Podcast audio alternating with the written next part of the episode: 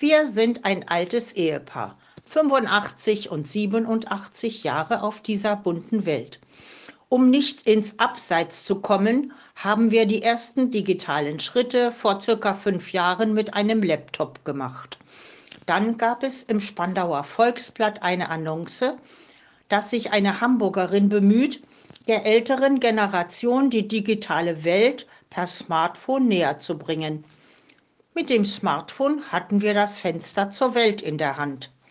Den Durchblick hat uns mit viel Geduld und Humor Dagmar Hirche, die Gründerin des Vereins Wege aus der Einsamkeit, beigebracht. Wir kamen mit Nullkenntnissen bei ihr an. Zweimal pro Woche fuhren wir zum Potsdamer Platz in Berlin zu Dagmar Hirche. Mit acht Frauen und Männern begann es. Bis Februar 2020 waren wir eine lustige, wissensdurstige Truppe von bis zu 60 Personen. Im März 2020 wurde alles anders. Aber es ging weiter.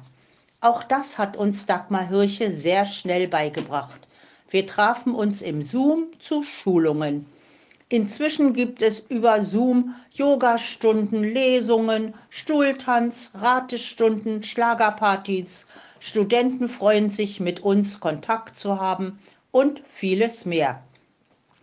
Wir sind dankbar, gelernt zu haben, mit unserer Tochter und Familie, die über den Berliner Tellerrand gehüpft sind, in Kontakt zu sein.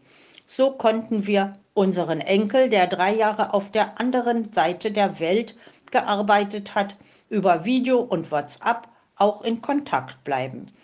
Wir haben viel Eindrücke durch das Fenster zur Welt erleben können. Weihnachten gibt es eine Zoom-Hausmusik mit Klavier und Flöte.